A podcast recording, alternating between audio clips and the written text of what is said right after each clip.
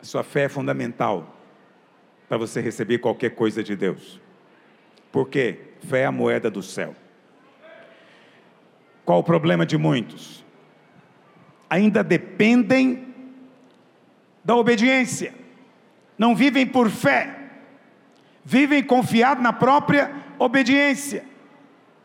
Quando supostamente obedecem, então eles julgam, se julgam merecedores de que Deus lhes ouça a oração. Só que a Bíblia chama isso de legalismo, de viver na lei. Pastor, mas, mas tem algo de errado em querer obedecer? Não, claro que não, obediência é muito bom, mas, mas lembra o seguinte: obediência é fruto, não é a raiz. A raiz é a fé. Tudo é por fé. Quando você vive confiado que você supostamente cumpriu, que você fez tudo o que era necessário, cumpriu todos os mandamentos, os princípios. Quando você faz isso, você está andando de acordo com a lei. Fala para o seu vizinho, olha para frente, não olha para o celular agora não. Só agora, 15 minutinhos sem celular, você aguenta. O que eu tenho para te dizer é importante, acredite em mim. Disso pode estar dependendo a sua bênção nesses dias. A Bíblia chama isso de viver na lei. E quando nós vivemos na lei, nós temos problema. Para que, que a lei foi dada? Três ilustrações simples para você. Primeiro, a lei foi dada como espelho. Romanos 3, verso 20. Romanos 3, 20 diz assim: Visto que ninguém será justificado diante de Deus, dele aqui é Deus, por obras da lei, por obediência aos mandamentos. Por quê? Porque em razão de que pela lei, pela lei vem o pleno conhecimento do pecado. Então, primeira coisa, a lei é como um espelho. Deus mandou um espelho para que nós pudéssemos ver a nossa real condição.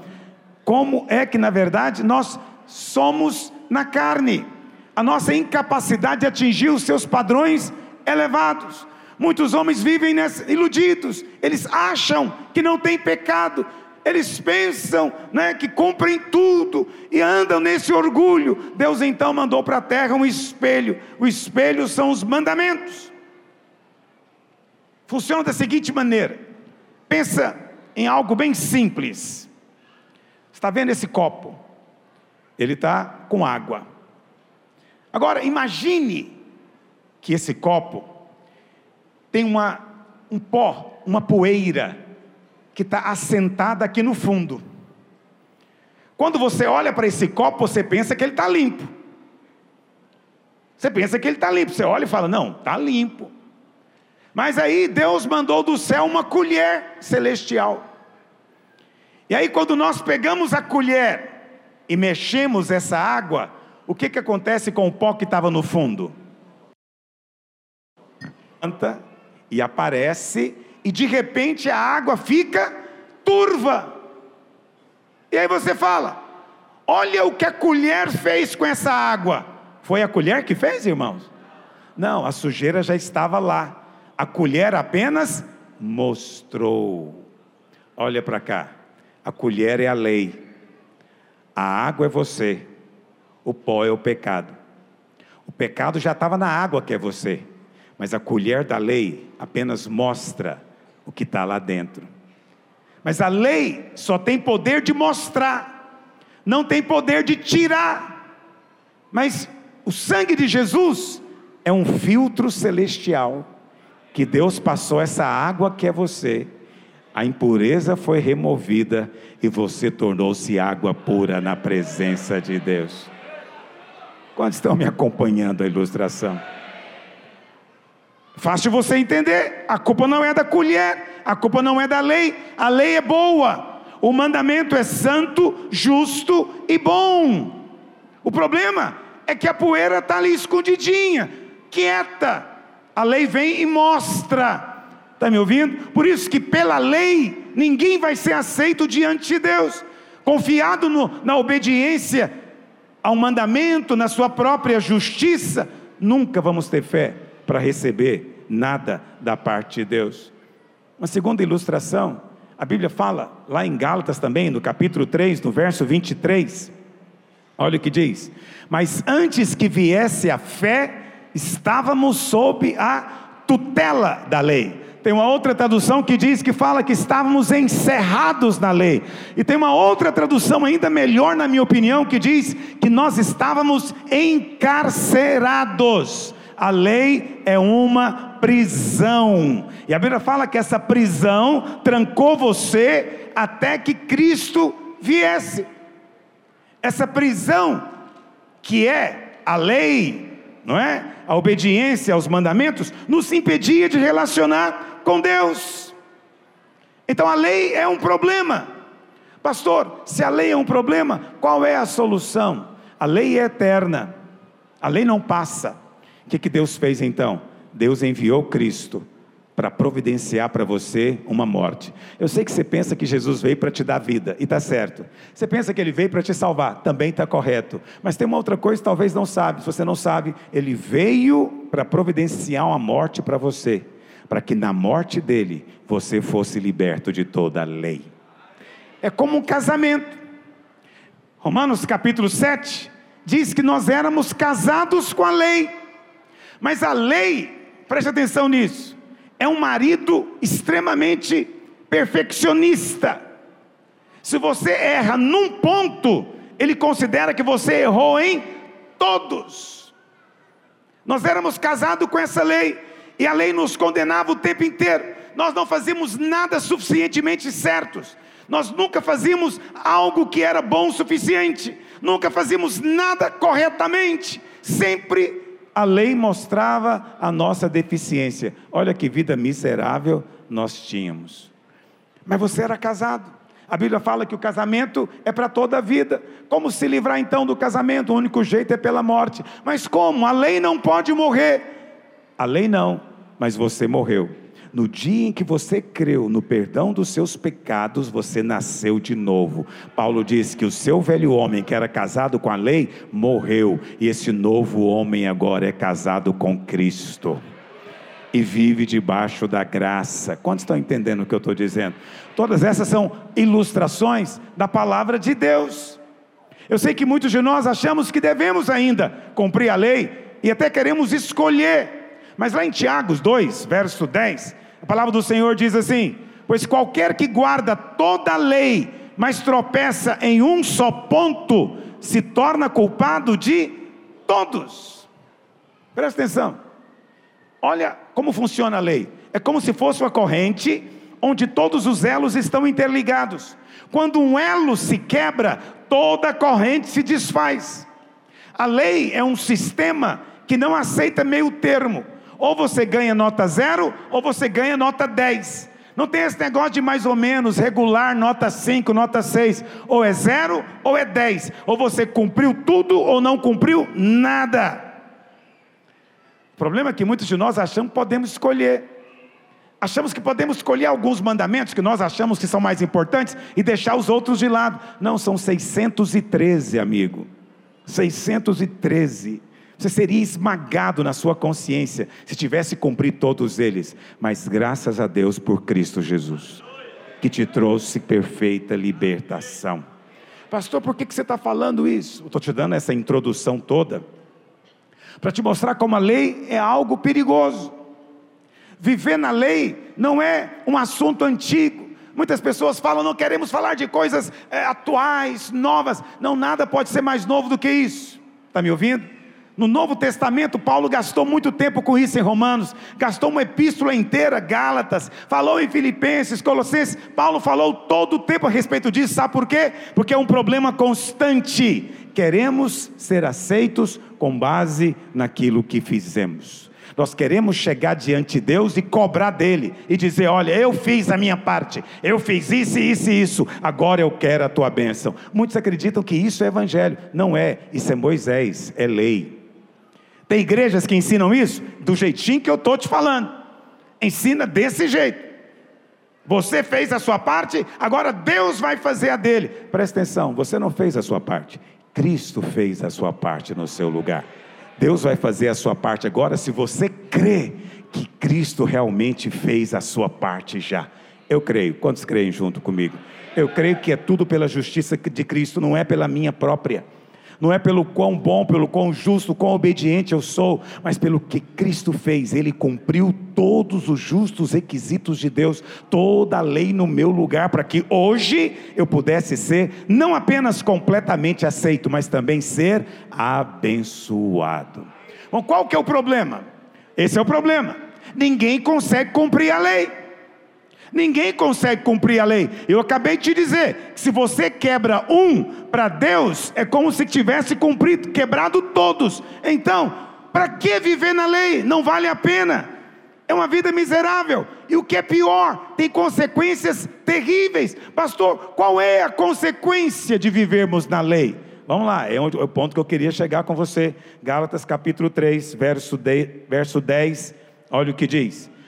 Todos quantos, pois, preste atenção no que está dizendo.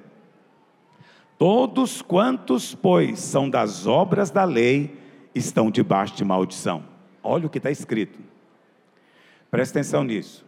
Quando você resolve confiar em algo que você fez ou faz, isso é confiar na lei. Paulo diz que quando você faz isso, você está debaixo de maldição. É o decreto divino. Por que, que você está debaixo de maldição? Porque você não consegue cumprir. Paulo disse o que? Se você resolver é, é, cumprir um, tem que cumprir todos. Olha o que ele diz em Gálatas 5, verso 3. Depois você volta aí para 3,10. Gálatas 5,3, de novo testifico: todo homem que se deixa circuncidar está obrigado a guardar toda a lei circuncisão era só um dos mandamentos. Se você resolve que para se relacionar com Deus tem que cumprir um mandamento, Paulo diz, tem que cumprir todos. Só que você não consegue cumprir todos. E eu acabei de mostrar para você que se você quebrar um, para Deus você quebrou todos. E o que acontece quando você quebra a lei? Maldição vem na sua vida. Deuteronômio 28 é uma lista horrorosa de maldições que vêm sobre aqueles que não cumprem a lei. Alguém vai dizer, ah, pastor, é só ser obediente. Nenhum homem consegue ser obediente. Deus tem um plano melhor para você. Deus quer que você viva debaixo da graça. Está me ouvindo? A primeira consequência de você querer viver confiado no merecimento, na justiça própria, é que em vez de ser abençoado, você se torna como um arbusto solitário no deserto vive um lugar seco, empoeirado pela poeira da carne do pecado, e não vê quando vem o bem o bem até passa por você, mas você não vê. Por quê? Porque a bênção se afastou de você. Mas, pastor, eu sou crente, eu sou abençoado. Exatamente, você é abençoado. Mas quando você resolve andar confiado na justiça própria, você está dizendo que não precisava de Cristo ter vindo, bastava ter conversado com você, que você obedecia. Você está desprezando o sacrifício de Cristo. E quando nós desprezamos o sacrifício de Cristo, Deus então fala: então faz o melhor que você pode faz o melhor que você pode, mas quando nós falhamos, a lei é implacável. Eu não sei quanto a você, eu quero ficar debaixo da graça do favor imerecido, eu quero andar debaixo do favor de Deus, não quero decair da graça. Quantos dizem amém sobre isso? Preste atenção, é isso que se espera. Que o Espírito de Deus te dê entendimento. Você só é fortificado na graça quando você rejeita todo o merecimento da lei quando você anda exclusivamente pelo favor imerecido, quando você chega diante de Deus sem nenhum argumento seu, seu único argumento é Cristo. Cristo venceu, Cristo já cumpriu, Ele é a minha justiça, Ele é a minha sabedoria, Ele é a minha santificação, Ele é tudo na minha vida. Por meio dele eu sou aceito. Quando você faz isso, a bênção de Deus te alcança. Alcança você, alcança sua casa, alcança seu trabalho, alcança sua saúde, alcança o seu dinheiro, alcança todos os seus trabalhos, todas as obras da sua mão. A bênção de Deus é superabundante. Mas agora você está entendendo por que, que às vezes tem pessoas que ainda hoje, mesmo estando na igreja, não estão desfrutando da bênção. Você não está autorizado a julgar ninguém, apenas avalie-se a você próprio e venha para a graça do Senhor. Paulo disse no capítulo 5, no verso 4, Gálatas 5, verso 4, o que, que ele diz? de Cristo vos desligastes, vós que procurais justificar-vos, ser aceitos, ser abençoados na lei. Todo mundo que está tentando ser abençoado por algum merecimento da graça decaístes. A graça é elevada, a lei é inferior. Da graça você caiu, de Cristo você se desligou. Desligar de Cristo aqui, no original, não significa perder a salvação, significa que você não está desfrutando da seiva que vem do tronco. Ele é a videira, nós somos os ramos. Paulo está dizendo: permanece nele e ele vai permanecer em você. Mas quando você resolve confiar na justiça do merecimento da lei, Paulo diz: Cristo não tem efeito na sua vida. A coisa mais importante é Cristo ter efeito na sua vida, na sua circunstância, naquilo que você está precisando hoje. Está me ouvindo? Para isso é necessário vir para a graça. Então, o primeiro problema ruim da lei é que a lei produz maldição. Volta lá para Gálatas 3, verso 10. Então Paulo diz: Todos quantos, pois, são das obras da lei, estão debaixo de maldição, porque está escrito: Maldito todo aquele que não permanece, que não obedece tudo que está escrito no livro da lei para praticá-la. Avança. É evidente que pela lei ninguém é justificado por Deus, mas o justo vive pela. O justo vive pela mas no verso 12 diz o que? Ora, a lei não procede de fé. E aqui está a segunda consequência terrível. Quando você vive pelo merecimento, você não consegue exercitar a fé. Você consegue fazer barganha com Deus, mas não consegue ter fé. Fé você exercita quando você crê no Deus que justifica o ímpio. Quando você crê que não trabalhou, mas vai receber o salário. Isso é fé. Mas quando você trabalhou e chega para cobrar o pagamento, a Bíblia fala que isso não é fé. Isso não é fé. Você trabalhou, veio para receber, é obrigação do patrão te pagar. Mas a Bíblia diz que se você não trabalhou, mas crê que outro fez o trabalho no seu lugar, quem é esse outro? O filho do patrão. Desceu da glória e fez o trabalho no seu lugar. Você não trabalhou, mas veio receber o salário a si mesmo. O salário não é porque você trabalhou, você não trabalhou, mas outro fez o serviço no seu lugar. Cristo fez a obra no seu lugar. E você hoje, pela fé, vem receber o pagamento. Isso é fé. Isso é fé. Quando você vem para cobrar alguma coisa de Deus, isso é barganha, pagamento. Eu fiz, eu mereço receber eu dei meu dízimo, eu dei a cadeira, eu dei os mil reais da campanha, agora eu quero a minha benção. Isso é fé? Não, isso é cobrança. Você vem cobrar de Deus. Deus está te devendo, mas Deus não deve nada para ninguém. Os irmãos estão me acompanhando hoje. Eu estou te contando algo extremamente vital. Eu estou te falando um motivo pelo qual, nas igrejas tradicionais mais religiosas, eles amam tanto falar que Deus é fiel. É claro que Deus é fiel, e eu amo a fidelidade de Deus, mas eu tenho que ser honesto com você. Quando eles falam tanto que Deus é fiel, é por causa disso. Eu trabalhei, agora eu creio que Ele é honesto, fiel para pagar o meu trabalho. Entendeu o que eu estou dizendo? Agora, quando você não trabalha, e vem com a mãozinha estendida, você vem confiado na fidelidade ou vem confiado na graça de Deus? Nós somos o povo da graça, meu filho. Sua tribo é outra. Você veio confiado é na graça de Deus. Agora ele é fiel para cumprir a sua promessa. É claro que ele é fiel para cumprir a sua promessa. O filho já trabalhou, o filho fez o serviço que era para nós fazermos.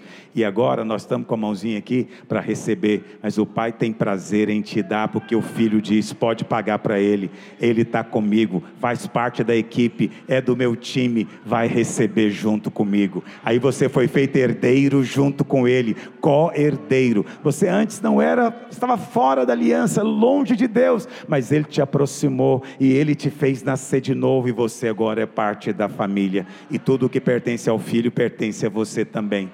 Para receber o que eu estou falando, precisa de muita fé. Para você entrar na aposta que eu estou dizendo, precisa de muita fé. Mas o justo vive pela. Deus ama quando você exercita fé. Está me ouvindo? Quando todo mundo diz que absurdo, que pregação mais louca, que coisa mais é nessa hora que Deus se alegra, porque você levanta do seu lugar e diz: Eu estou aqui, Senhor, olha eu aqui, vim para receber, vou receber, já estou pegando, é da parte do Senhor, eu creio. Quantos têm ganhado fé nesses dias? Isso é ser fortificado na graça. É para isso que você vê aqui hoje. A palavra é pequena e é curta, mas é um disparo certeiro no seu coração, em nome de Jesus.